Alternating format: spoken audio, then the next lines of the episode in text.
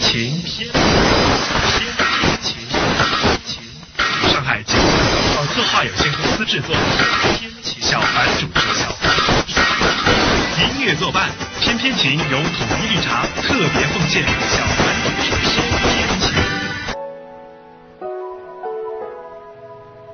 高二的暑假来临了，我家还住着租来的小房子，没有电话，没有窗。只有爬着梯子，才能够透过房顶开的小口，看到外面漂浮着白云的蓝蓝的天空。北极雪下在那头，寂寞不寂寞？谁的想念是他的等候？你若问我快不快乐，寂寞？牵你手，牵我手，感觉我的脉搏。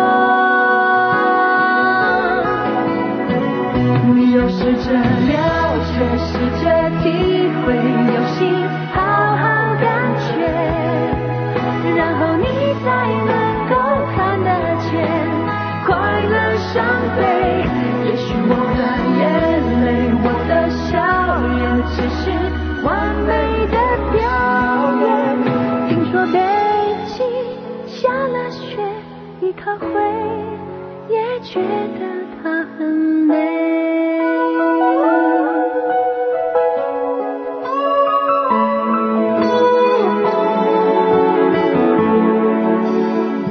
北极雪下在那头，寂寞不寂寞？谁的想念是他的等候？你若问我快乐，寂寞不寂寞？牵你手，牵我手，感觉我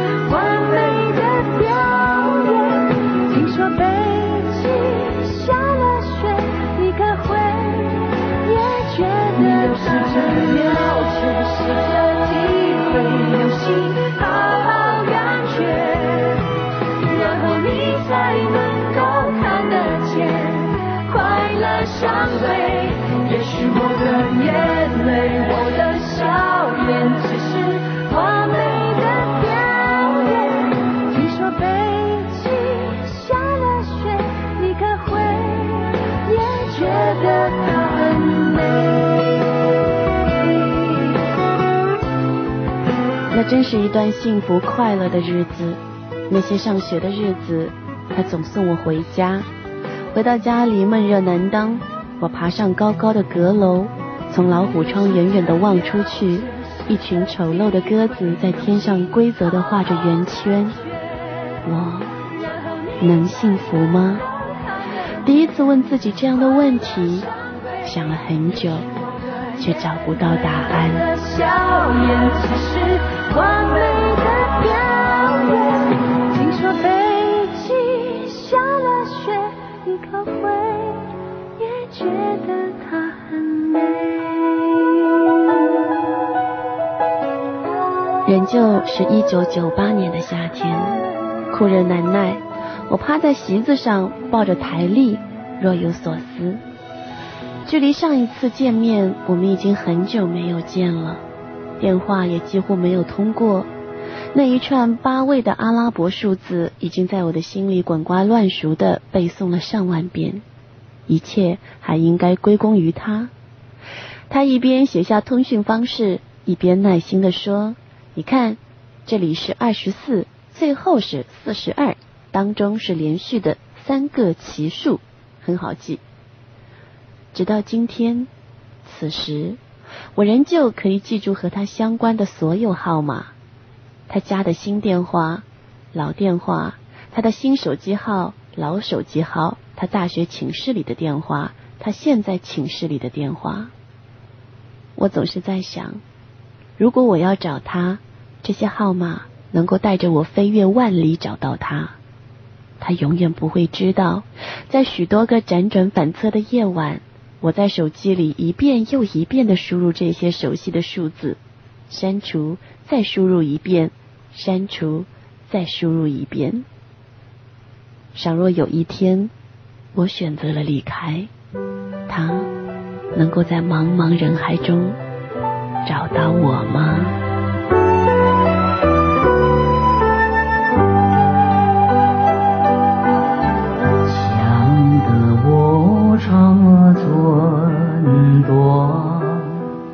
望得我言儿欲穿，好容易盼到了你回来，算算你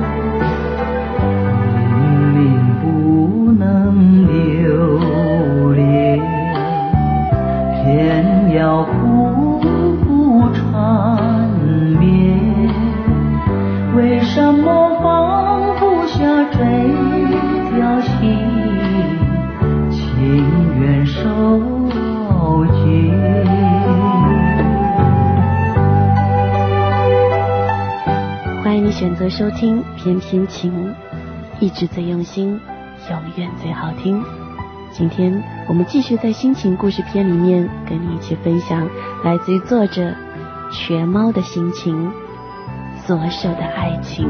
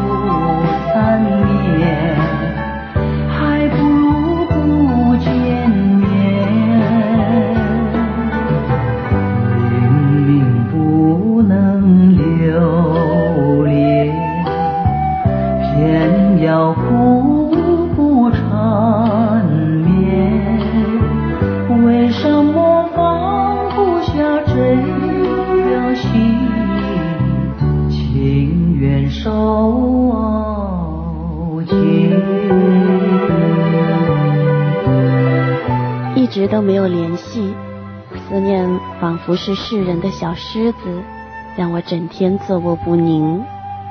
每一个暑假，学校都有所谓的返校活动，其实也就是组织大家看一场无聊的电影。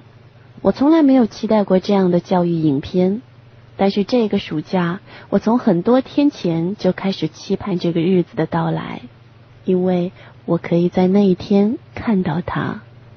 然而，他却没有去，是他的好朋友君通知我的。君说他要和妈妈一起出去买衣服，等等等等。买衣服要比见我还要重要吗？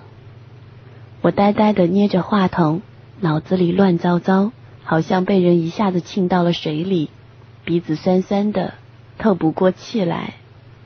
接下来的日子，我一个人窝在家里，在上海没有可以走动的亲戚，父母为了生计而奔波，我无处可去，于是，一整天一整天的平躺在滑滑的席子上，仰着脸望着房顶的那一小片天。有时候，我会把手掌举起来，对着房顶窗口洒下的阳光，十个手指一会儿张开，一会儿合起，这样的游戏可以玩很久。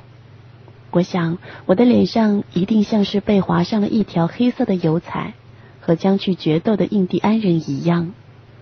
可是狭小的房间里，只能够听见我一个人空荡荡的呼吸声。我又能够跟谁去决斗呢？有时候玩累了，我就抱着他送给我的英语字典，直接躺在微凉的木地板上。那是快放暑假的时候他送给我的。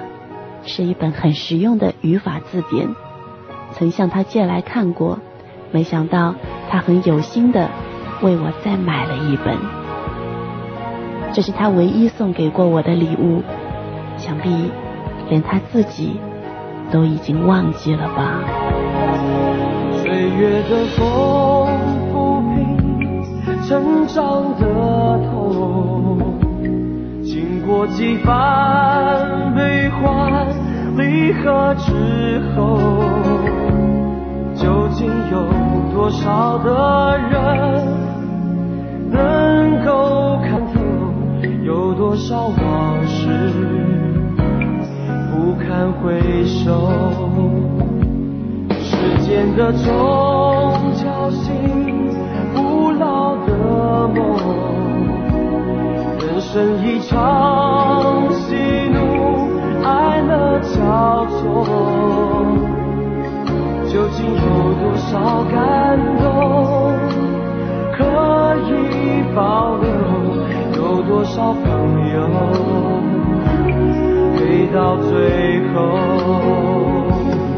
这世界分分秒秒来去匆匆，从来不会为谁停留。一生中寻寻觅觅，转眼成空。一旦错过，不能从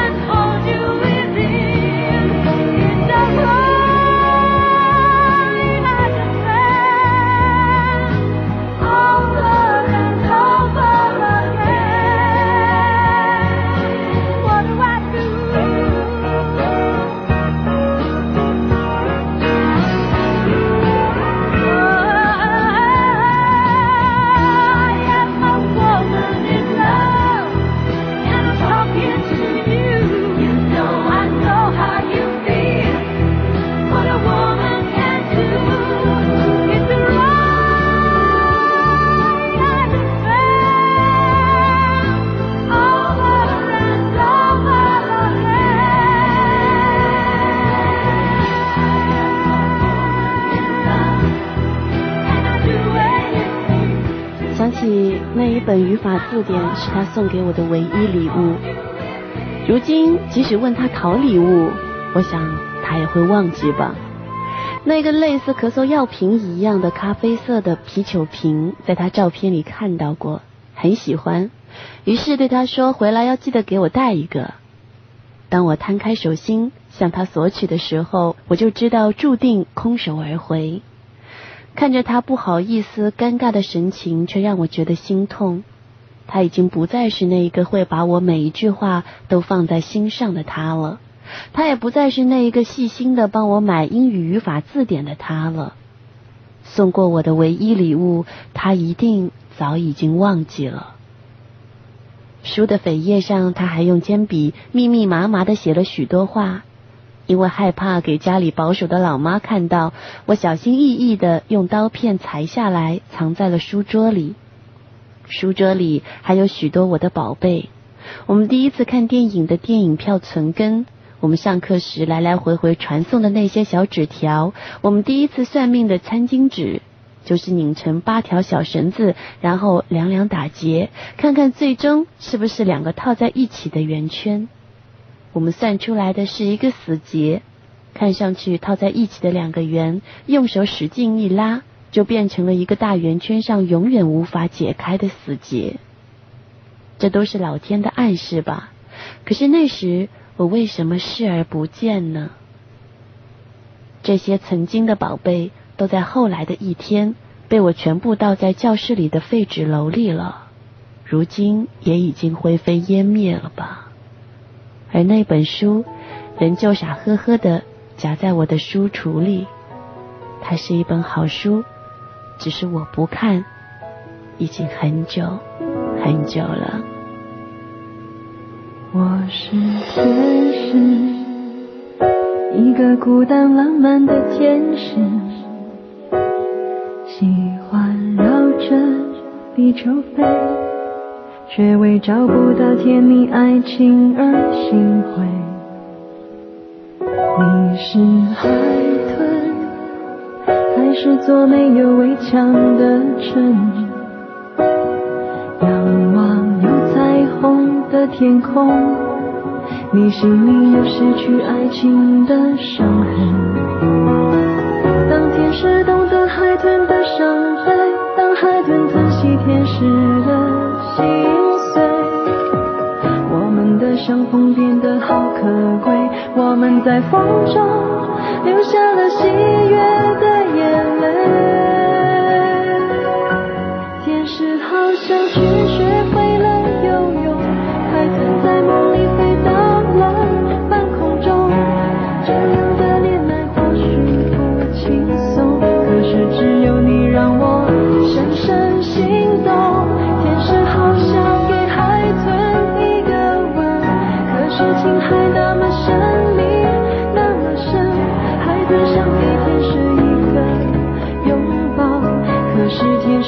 家住的那么高。十七岁的少女心思真的难猜，而十七岁的少男心思又何尝不令人费解？那时的我一直无法明白。放假前的他为什么和如今的他判若两人？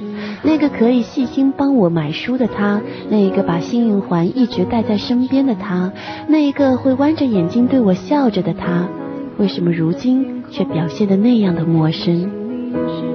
直到进入大学一个国庆假期以后，我在学生会里和所有的朋友谈笑风生时，我喜欢的一个学长走进来，我突然缄口不语。脸上臭臭的整理着所有的海报和颜料。那天我们没有说话，在回去的路上，我突然想到了九八年的那一个夏天。或许有的时候，面对越是在乎的人，就越是找不到交谈的一个借口吧。但是这样的道理，十七岁的我又怎么能够明白呢？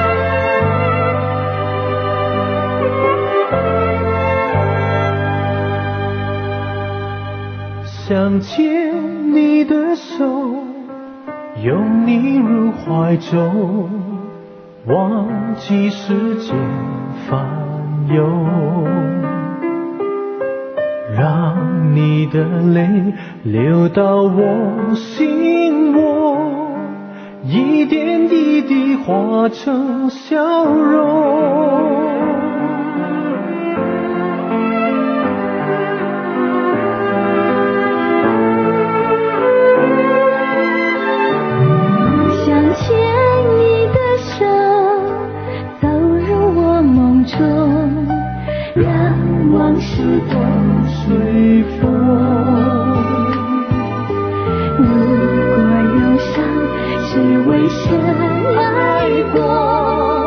我的深情你可知否？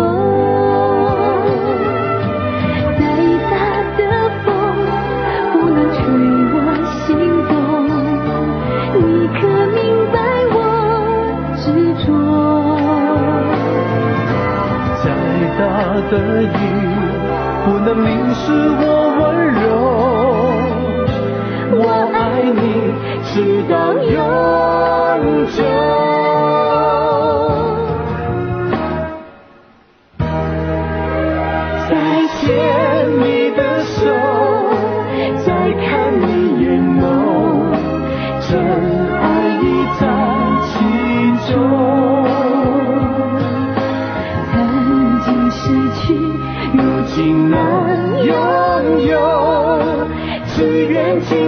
别再放手曾经失去更珍惜拥有。只愿今生别再放手。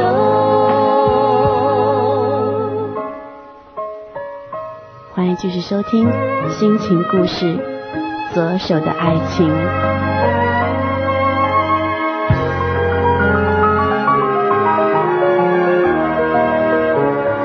暑假过后的第一天见面，只是一个微小的不愉快，但他像上帝打进来的一个眼儿，跟着风来了，雨来了，雪来了，霜来了，哗啦啦的倒霉都来了。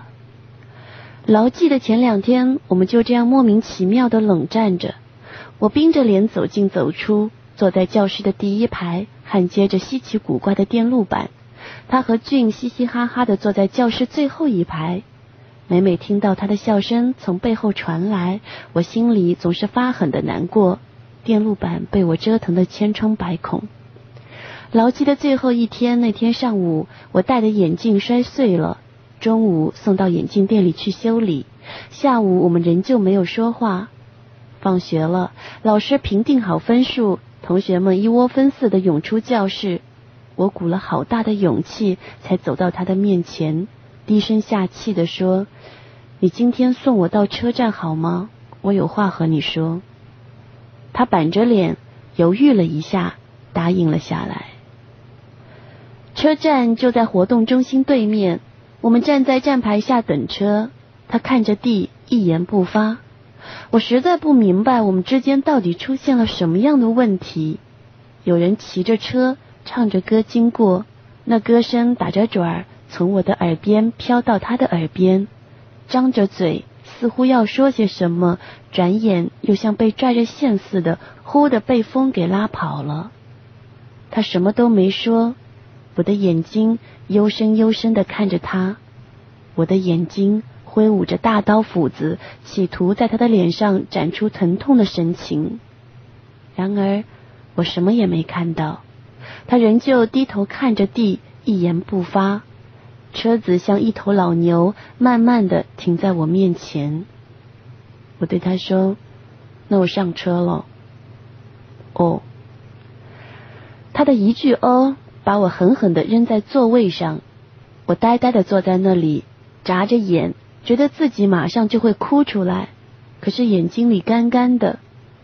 这时，一只手在重重的敲着车窗，是他，好像抓到救命稻草的我，飞快的把车窗摇了下来。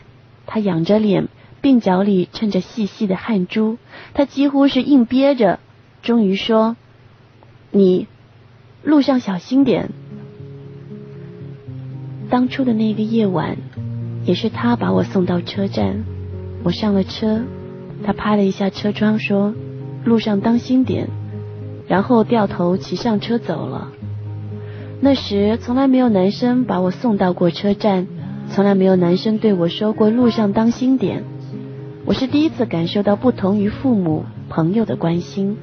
就是从那个时候，我开始喜欢上了这个人。就因为这一句话，差点让我放声大哭起来。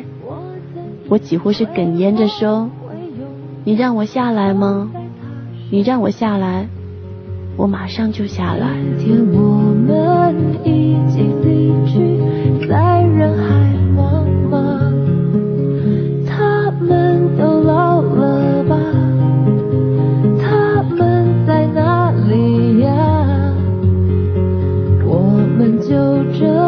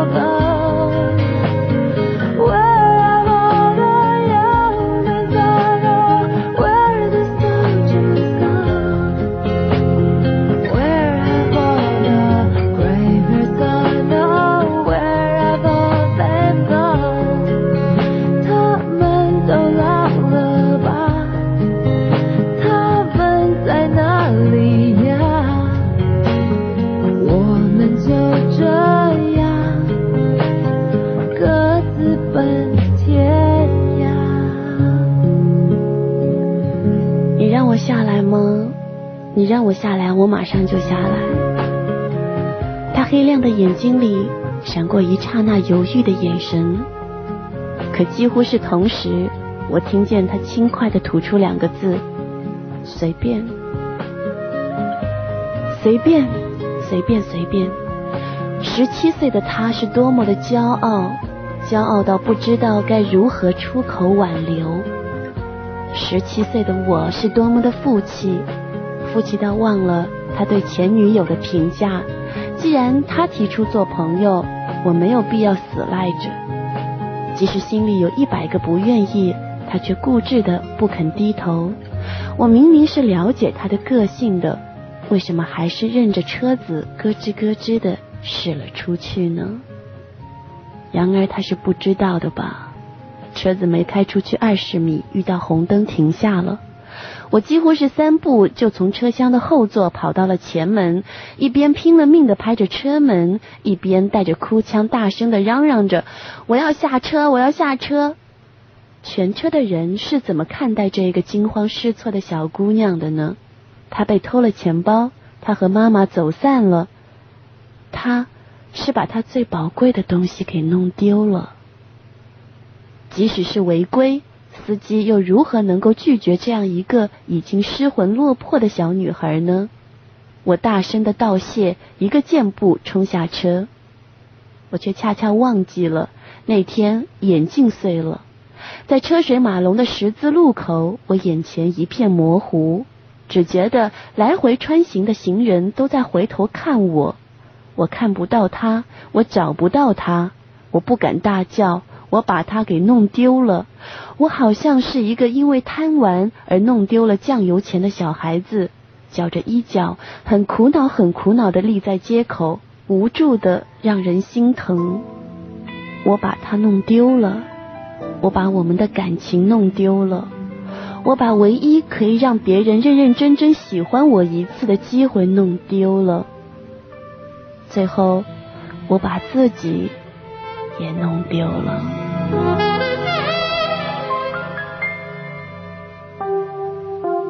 背着寂寞，明天到哪里停泊？爱藏得那么久，怎能被轻易的推落？情如火，难捉摸，叫人如何爱得从容？悲伤的那么重，才放手。我们的爱燃烧在冷冷的冬，连感情的余温也消失得如此难懂。谁欲走，谁挽留，谁会拥抱你在雨中？如果爱已分不够。请给我一个忘记的理由。我站在世界的屋顶，又不由自主的想你，在花灯初上的夜里，呼吸着你的呼吸。我站在世界的屋顶，又开始不停的想你，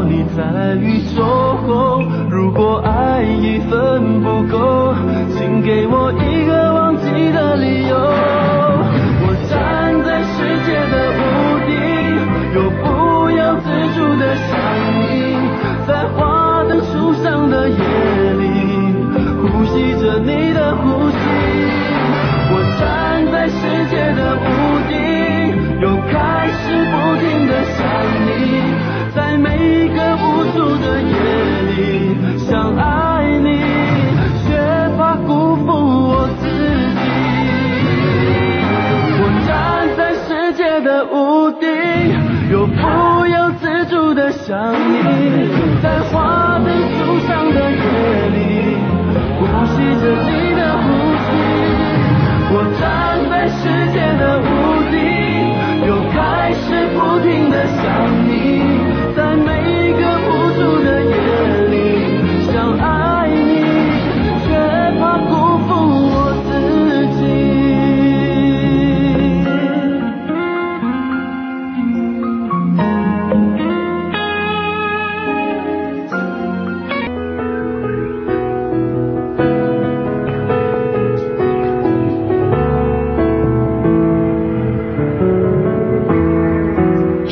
之心情故事，左手的爱情，作者学猫。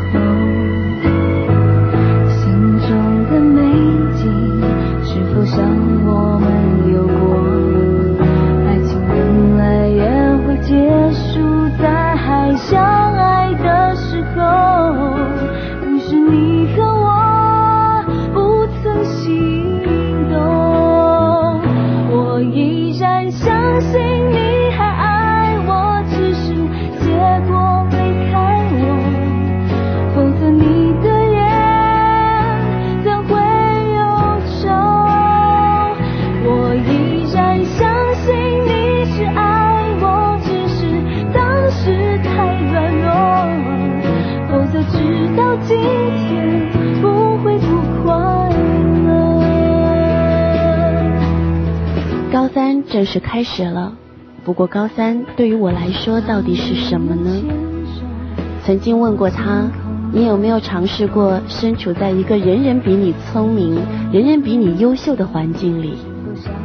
他反问我，我看到他满脸写满了诧异，微微张着嘴，一呼一呼的，像一条吃惊的濒临死亡的鱼。难道你有过吗？是的。我有过。我依然相信你还爱我，只是结果离开我。从普通高中考入这一所重点高中，身边有着太多太多比我优秀的孩子，我和他们嬉笑打骂，没心没肺，而他们也像对所有人一样对待我，和我交朋友，说心事。但是有谁能够了解打开成绩单后那深深的落寞和自卑呢？于是我努力做好那些我认为自己能做好的东西，虽然那些东西是如此的令人不屑一顾。去排好历史剧，甚至亲自穿上傻乎乎的麻布长袍女扮男装，努力写好每一篇作文周记。语文课上，当老师抽出一本本九十分的作文做范文朗读时，我总是忐忑。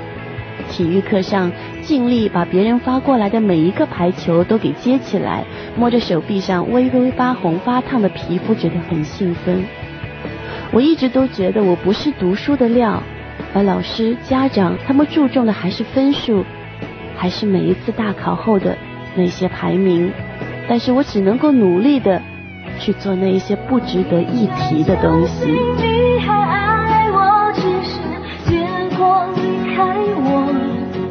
从此你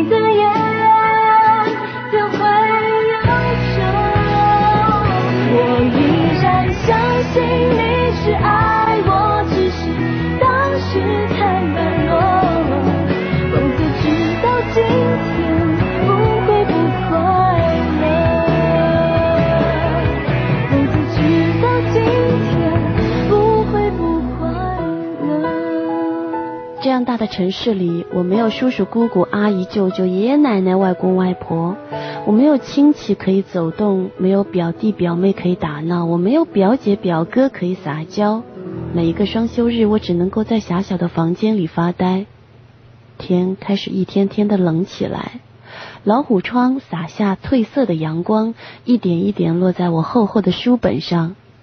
遭遇着高三那三百个黑暗的日子里，连一点点可怜的阳光。也是灰色的，因为在家里的孤单，我开始珍惜每一个在学校里的日子。以前班级里的同学都开始匆匆的忙碌起来，每节课下课十分钟是我最开心的时光。我喜欢踩着下课铃声啪嗒啪嗒的跑到旧有的班级门口，张望着他们是不是都已经下课了、自由了，然后忽悠的冲到他们身边，只为说上几句无关痛痒的话。在家里，父母夹着尾巴委曲求全。妈妈开始变着法子给我做好吃的东西，爸爸满脸殷勤的看着我把这些东西一口一口的吞到肚子里，而当我摊开书本，他们就悄无声息的躲进隔壁的公用厨房看报、洗衣服和邻居家长里短。房间里从房顶飘下清冽的空气，昏黄的灯光下有细小细小的灰尘在忽上忽下的飞舞着。我无论如何集中不了精神，总要呆呆的发好长好长时间的愣。隔壁厨房里，父母稀里嗦稀里嗦啰小声的说话，我突然会觉得很心酸、很烦躁，又觉得自己很可怜。我只能够尽量往自己的小脑袋瓜子里塞多汁又多的习题。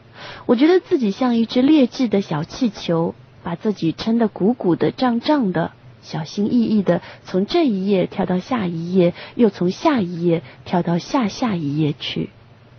我只能够努力一些，再努力一些。虽然我知道都是徒劳的。走廊里和同学欢笑的走着，和他擦肩而过。他没有斜视，我没有转头，就这样擦肩而过。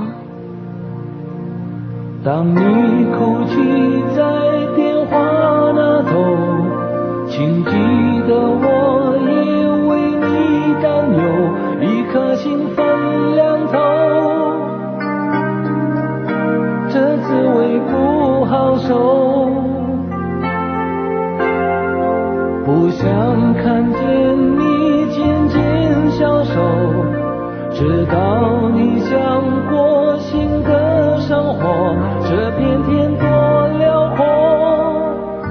时代的爱情，大多都如同左手的爱情当中所描述的那样青涩、艰难，又这样不了了之。骄傲的我们，自负的我们，在这样的一些感情当中，得到什么，失去什么，为我们的日后留下什么？你能知道？你能说得清楚吗？感谢收听。感谢上海金藏的广告策划有限公司对我们节目的大力协助，亲爱的朋友，明天再会。舍不得你要走，舍不得